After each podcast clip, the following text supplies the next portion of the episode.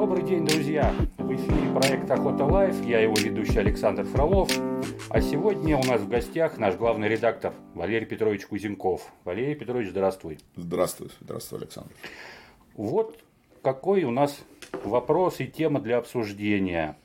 А, ряд инициатив э, за прошедшие там неделю, 10 дней вышло а, вышел приказ а, по департаменту о новых, например, утверждении нормативов допустимого изъятия охотничьих ресурсов.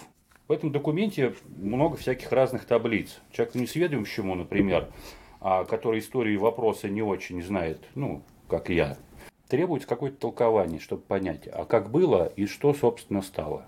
Саш, ну вот я приказ держу в руках. А, ты знаешь, да, я сторонник упрощения а, вообще ведения охотничьего хозяйства на территории Российской Федерации, потому что, к сожалению, у нас сегодня а в охотхозяйствах практически отсутствуют специалисты, их просто нет, да.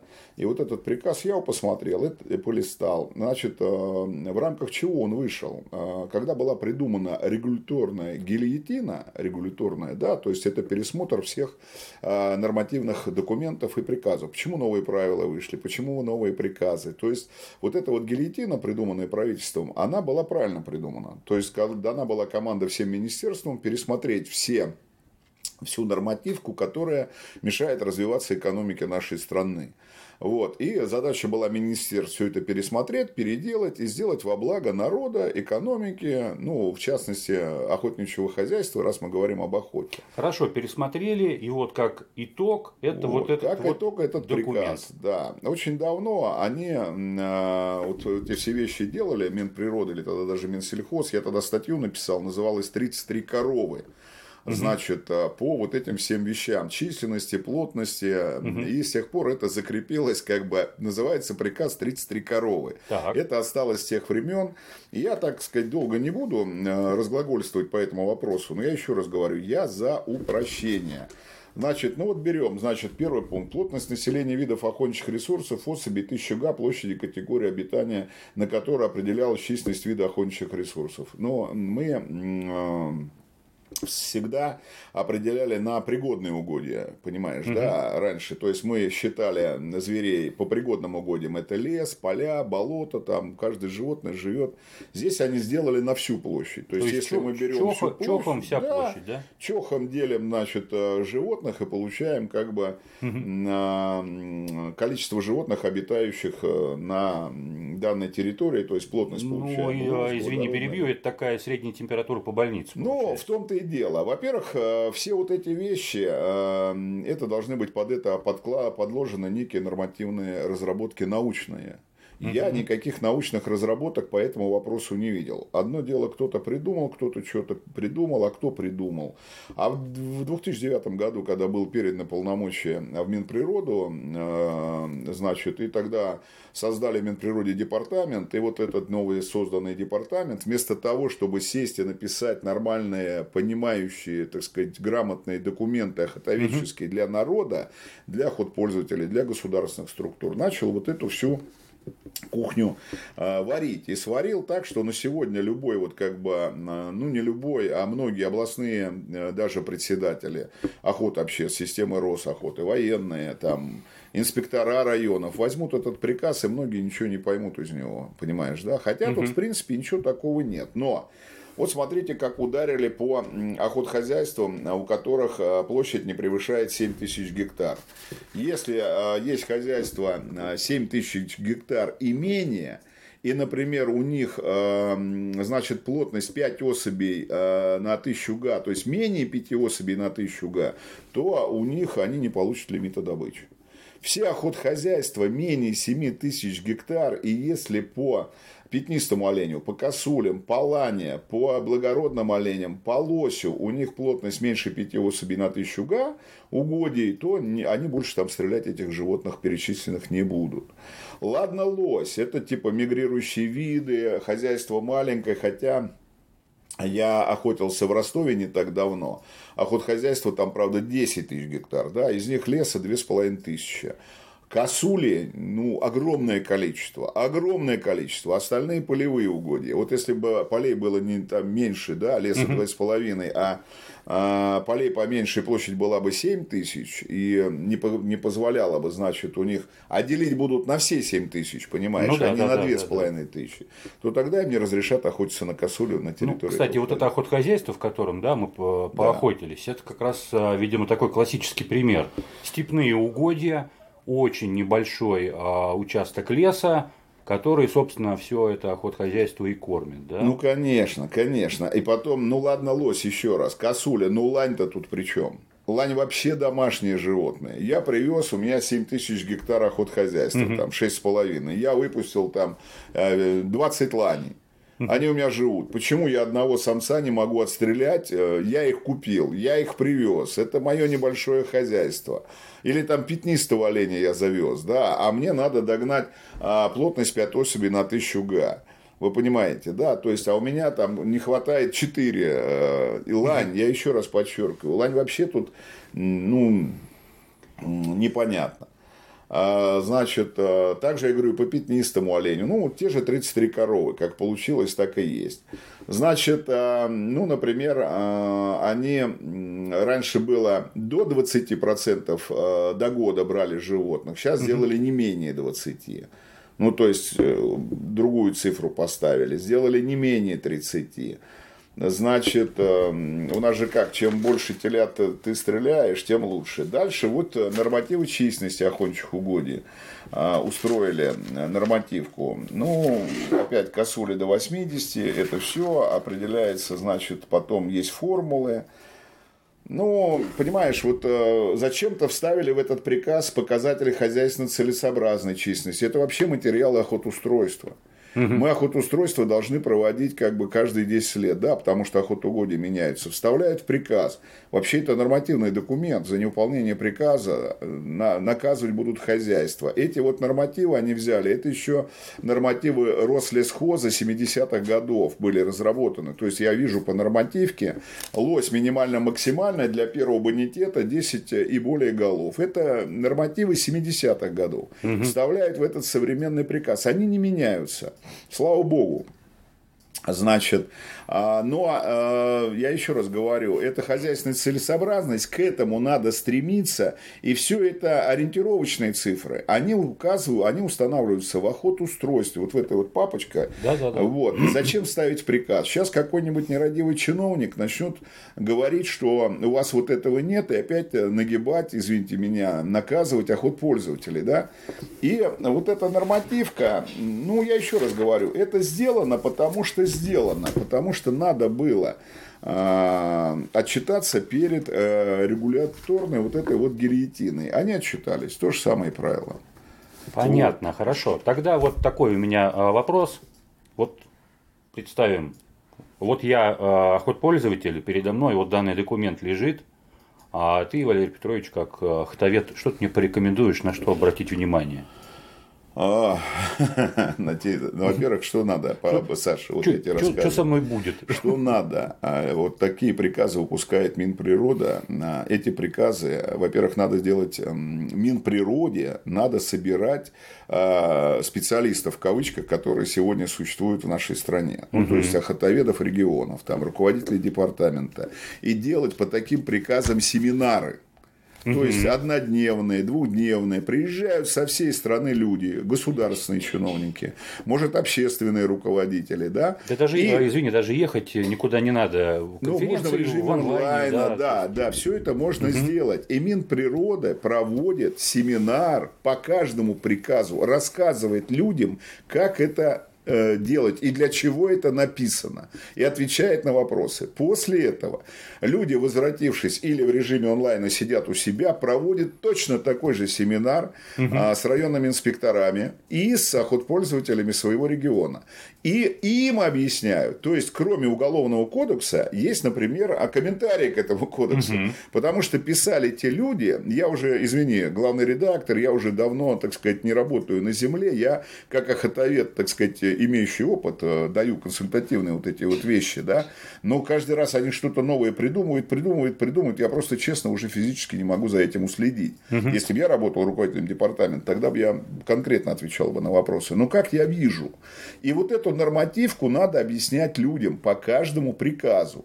И тогда ты поймешь, что тебя ожидает, ты задашь вопрос, почему. Мы должны не давить людей этими приказами, а помогать людям развивать охотничье хозяйство нашей страны. В общем, как я понял, действительно, по-хорошему этот приказ, он э, требует э, разъяснения, разъяснения первое и охот, охотпользователям, конечно. и, наверное, региональным охотуправлением, чтобы не было каких-то а, вольных конечно, трактовок. Конечно, того, не может написано. быть вольных трактовок. Для этого я тебе советую сходить к Филатову, а, уважаемому Андрею Александровичу, и с этим приказом подготовить блок вопросов. Пусть читатели, охот пользователи напишут эти вопросы, да, и э, прям задать ему конкретные вопросы по этому приказу. Он ответит, я надеюсь, и, значит, э, это все выложить в сети, чтобы люди, ну, раз нету вот этих вот семинаров по, также по правилам охоты на надо проводить семинар. То есть по всем вещам. У нас сегодня люди, к сожалению, у нас нет специалистов. У нас бывшие милиционеры, бывшие военные руководят, я имею в виду, угу. да, также в районах, но это проблема нашей страны. Но их надо обучать. Кто этим должен заниматься? Минприроды, департамент. Так как они головная организация, они осуществляют государственную политику. Ну, хорошо, попробуем подойти э, к Андрею Александровичу с этой идеей. Вот и то, о чем ты сказал, э, вот эти семинары в режиме онлайн, мне кажется, вполне такая вот э, С... здравая идея. Саш, еще дополнение. Вот знаешь, что я часто говорю про то, что в каждом регионе должен быть общественный совет общественный совет, лучше угу. при губернаторе, угу. по вопросам охотничьего хозяйства. Я предлагал сделать общественный совет при губернаторе, например, Орловской области, когда а, мы там делали фестиваль. Так сделали общественный совет при департаменте. Но это разные вещи. Ну, да? Да. И вот был бы либо общественный совет и рабочие были бы в регионах, берется вот этот приказ, выносится на заседание общественного совета, любой приказ. Угу. Там должны быть профильные специалисты региона, угу. профильные специалисты региона его читают, обсуждают, и, значит, делают такие две странички. То, что хорошо, и то, что плохо, им непонятно. И дальше готовит письмо министру Козлову, новому министру. Он же подписал, Александр Александрович, что, уважаемый Александр Александрович, вы пришли, вы новый министр. Ваша задача, так сказать, улучшить работу как бы охотничьего хозяйства нашей с вами Родины. Да? Угу. Вот мы, общественный совет, имея профильных специалистов, посмотрели приказ. Отлично, хорошо, прекрасно, вот это, вот это, вот это. А вот это как бы у нас возникли вопросы. Это приведет вот к этому. Не могли бы вы нам разъяснить? И отправить это письмо прямо на имя министра. Но для этого этого должны быть рабочие общественные советы в каждом регионе. Они придуманы это правильно. Вопрос их делают через, извини меня, через одно место, угу. вот, лишь бы галочку поставить.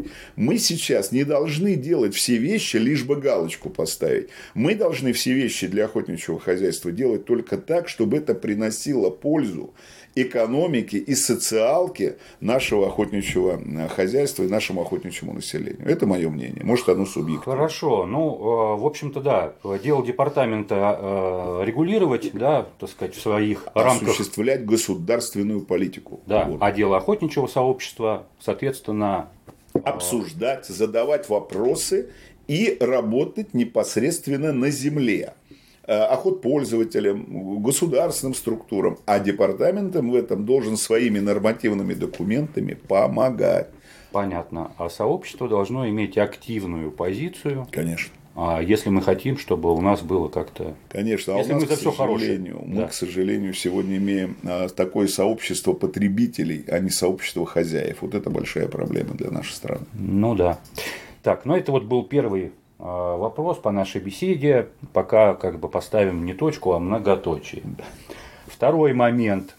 А, сенаторы внесли а, проект о внесении изменений в федеральный закон об охоте и сохранении охотничьих ресурсов. Да, вот такой вот документ. Что произошло далее? У нас природа охранная общественность возмущена оказалась, негодует. А что ей не нравится? А, так сказать, Красная книга и вот этот вот пресловутый а, отстрел в научных целях, сразу же тут а, подоплека появилось, ага, вы хотите краснокнижных животных за большие деньги стрелять и так далее, и так далее. Саш, э, Красная книга за большие деньги, если вы хотите мое мнение, значит, Красная книга это не панацея. Давай сначала. Тут есть другая э, мина, заложенная в этом приказе, я сейчас озвучу. Красная книга это, еще раз говорю, не панацея, это некий научный документ. И в нормальных странах, где нормально работает система природоохранная, и где нормально работает охотничье хозяйство, ничего нет страшного добыть, например, одно краснокнижное животное за хорошие деньги для науки. Ну вот, а, если ты помнишь, лет еще 10 назад а, наш коллега а, Михаил Кречмар, он писал статью о том, что, ну да, тигр, он специалист по тигру, да, так сказать, его мнению можно доверять, что да, тигр краснокнижный, но, собственно, ограниченный это отстрел за большие деньги, которые будут вложены в его же охрану, вполне имеет место быть. И вот, по-моему, лет 10 прошло, его все покусывают за Смотри, за тот материал. Еще в 90-х годах я всегда везде озвучиваю, когда я занимался развитием туризма иностранного охотничьего, у меня mm. был клиент, который готов был отдать миллион долларов США за отстрел одного нашего амурского тигра, но mm-hmm. официально, по решению нашего правительства. Мало того, он готов был этого тигра не вывозить из страны. Он готов был за свои деньги сделать чучело. Угу. И это чучело передать Краеведческому музею России – Единственное, он просил, чтобы была табличка, там, добыл там условно Джон Смит этого тигра тогда-то, тогда-то по такому разрешению.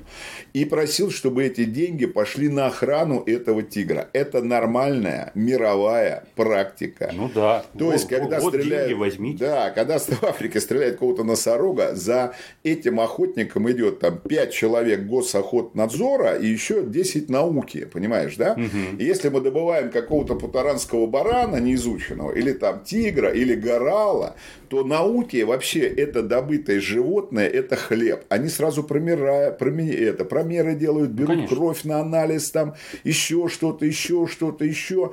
И все хвалят этого человека, который заплатил кучу своих денег, а это можно устроить э, ценовую политику в виде жеребьевки, в виде лота такого, да, угу. там выставляется к добыче один тигр, цена там по 500 тысяч баксов, там, кто больше, кто больше, понимаешь, да? Ну, это да. могут приехать не наши охотники, это могут приехать заграничные, им это кайф, понты, трофей, для России это деньги. Вот сейчас мы там э, держим этих тигров 700 голов, да, по учетам якобы. А угу. вообще Приморье может прокормить 450 голов тигра. Это было в советские времена.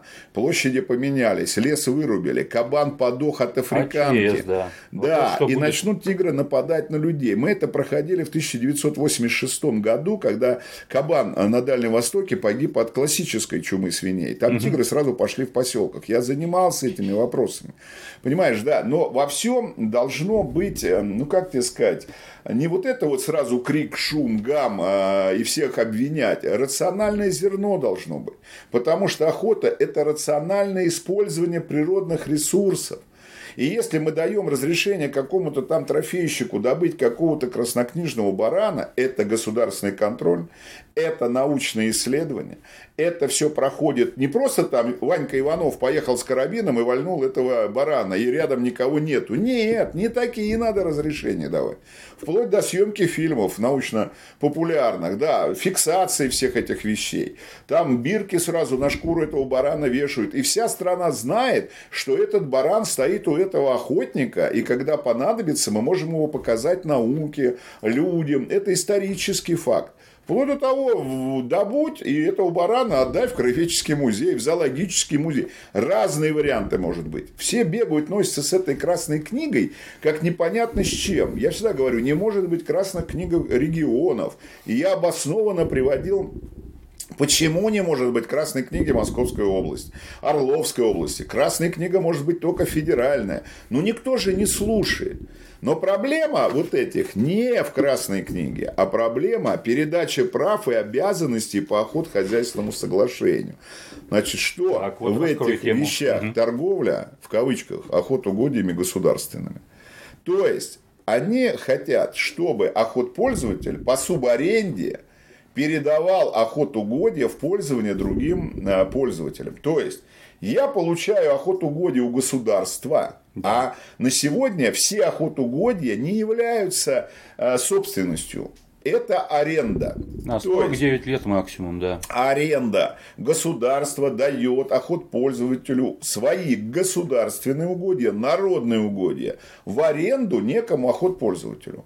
И этот охотпользователь должен на них работать и выполнять как бы условия государства. Если у него не получается, тогда государство должно забрать эти угодья, опять перевести в так называемые общедоступные и искать другого инвестора.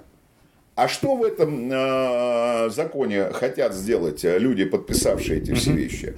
Они хотят получить эти угодья, ничего там по большому счету там или не делать, или не справляться, и начать эти угодья по субаренде отдавать Иванову, Петрову, Сидорову, нарезав кусочки. Ну, то есть, понимаешь, да, и зарабатывать на этом деньги. То есть, государственные угодья, в кавычках, перепродаются кому-то через кого-то. Значит, э, в советские времена... Валерий Петрович, какой-то поле для каких-то коррупционных, конечно, конечно. извините, Но действий. Для личных хотелок. Значит, угу. сейчас на меня вот эти люди, которые готовили эти, этот э, закон, будут там опять наезжать, кричать, но я уже привык ко всему, потому что вот я сейчас выступил по приказу об утверждении норматива допустимых зверей, угу. опять я буду во всем виноват. Угу. И вообще, что бы ни случилось в охотничьем хозяйстве, часто виноват во всем Кузенков. И в суд на меня подают, там, и т.д. и т.п. Потому что люди, люди, которые должны эти этим заниматься, они вообще ничего не делают. Охота, советы общественные, охотники. У нас сегодня охотник-потребитель, все же хотят охотиться на гусей, на лосей бесплатно. И вот здесь заложена мина передачу субаренды. Я работал старшим госохотинспектором Российской Федерации, РСФСР в советские времена. Мы категорически против были субаренды. Но не можем мы государственные угодья. Тогда давайте все госугодия не будем не в аренду давать, а продавать. Купил охотугодие человека, и слава богу, сейчас они по десятке заплатили за гектар. Угу. Опять же, они платят за охот хозяйственное соглашение за аренду.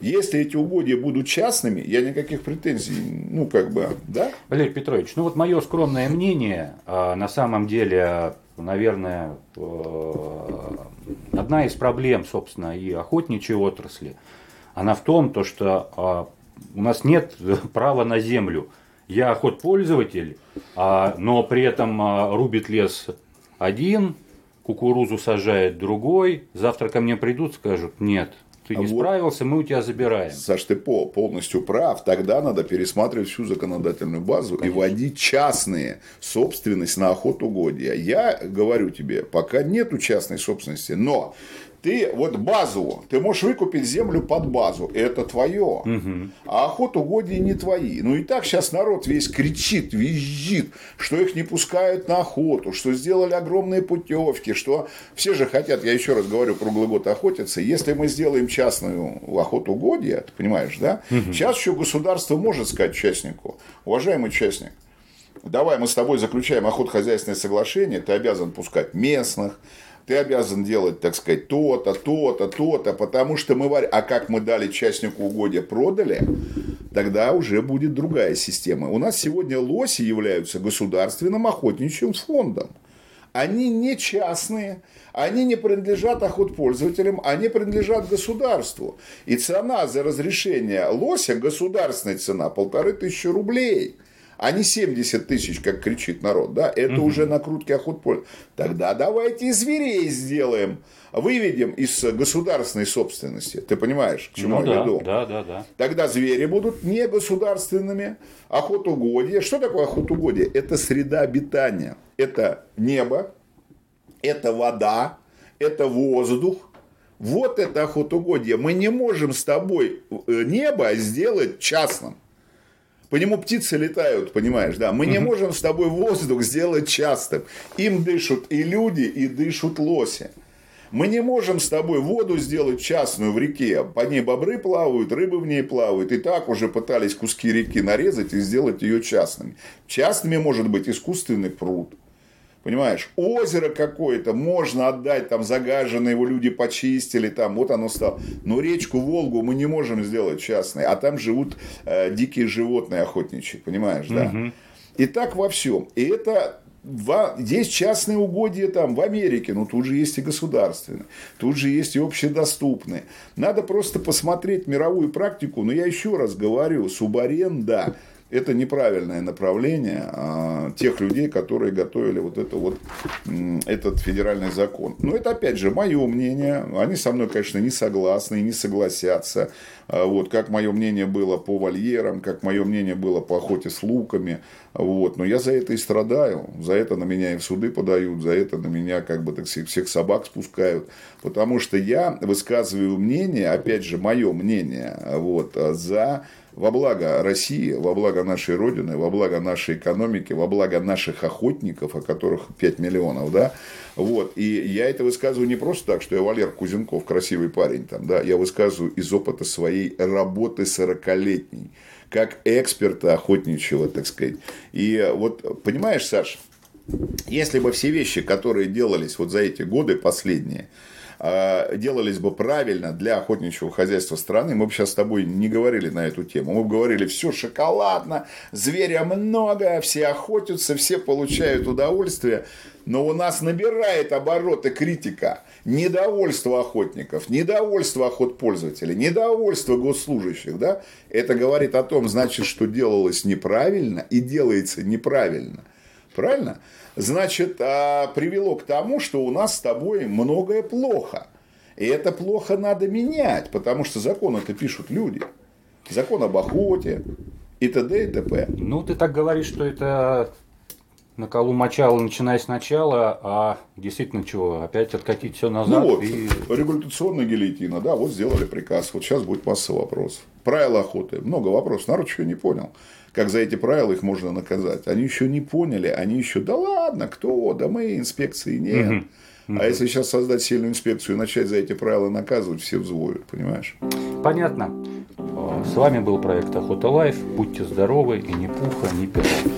Да, всем здоровья, ни пуха, ни пера и с наступающим Новым годом. Наступающим.